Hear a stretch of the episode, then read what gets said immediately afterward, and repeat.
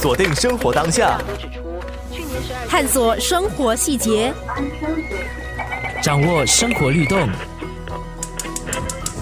生活加热点。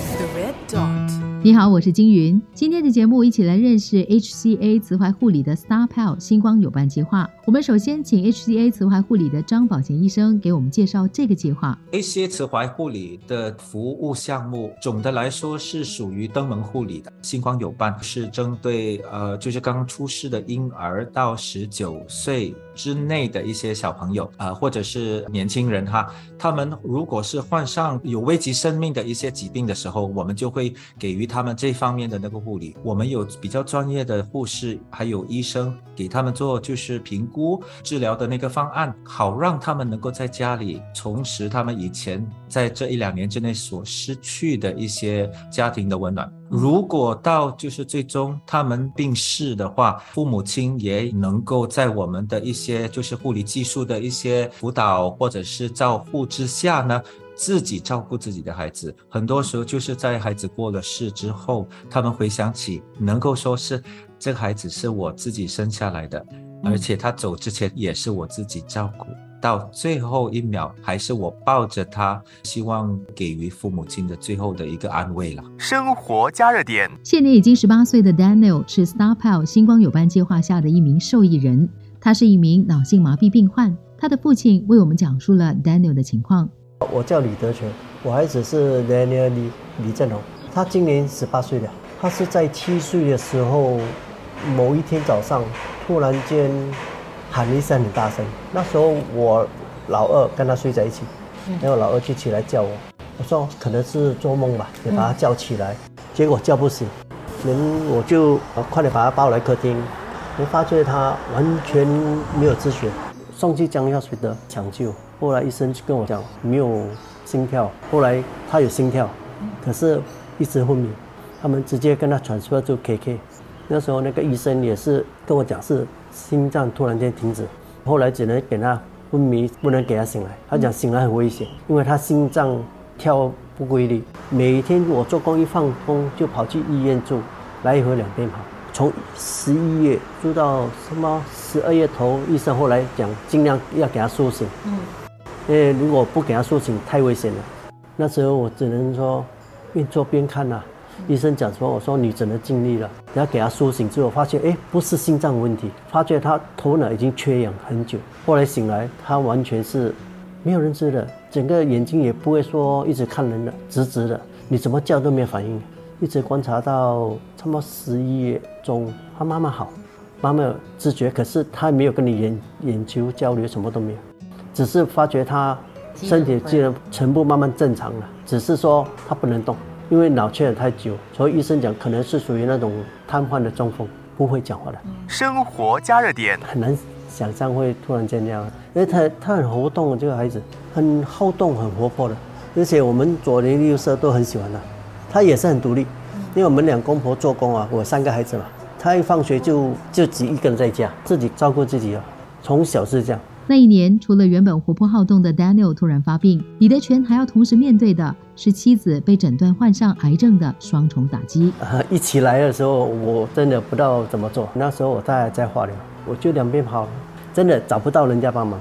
其实无助真的是会有的，因为那时候你想想看，一个家庭两个一起发生意外，我真的不知道找谁，而且我这人也不会去找别人诉苦的，变成我自己一个人在那边压。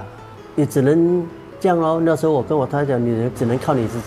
那时候真的是很难过，也不知道怎么过了。不过都挺过来了，十一年了，起码我看他的笑容了，我高兴。生活加热点，在主角妇幼医院的介绍之下，李德全寻求了 HCA Star Pal 星光友伴计划的帮助。他说，这个计划在很大的程度上帮助了他应对孩子突然患病的巨大挑战。老实讲，发生意外我根本不知道有这种部门。慢慢稳定的时候，大概几年后，K K 的护士就给他介绍 Star Pal，有医生有护士，连他们会安排呃义工来跟他聊天，不说每天来了，至少他们会有打电话来问候，有什么需要，有什么状况，还有会有视频来讲。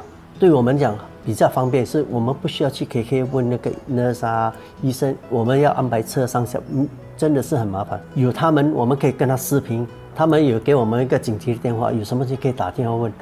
有 SDA 他们这些帮忙哦，真的不错，真的是我不知道怎么去感激他们了。老实讲，这么多年来他们一直在帮忙，还有那些义工，他们很勤劳，每天一有空，他们就会安排义工来跟他聊天啊，画画。他知道我们父母都不在家，只有你用一个人。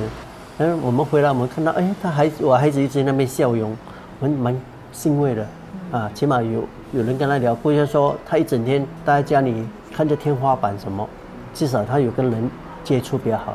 生活加热点，潘在强是负责 Daniel 的 HCA 慈怀护理团队的医疗社工，他跟我们分享了他和团队的工作任务。这个团队有医生有护士，那我本身是社工嘛，社工的角色主要是照顾除了医疗跟护理的需求以外的呃一些嗯我们叫做 need，嗯嗯，那包括了财务方面的或者是器材方面的，还有就是情绪。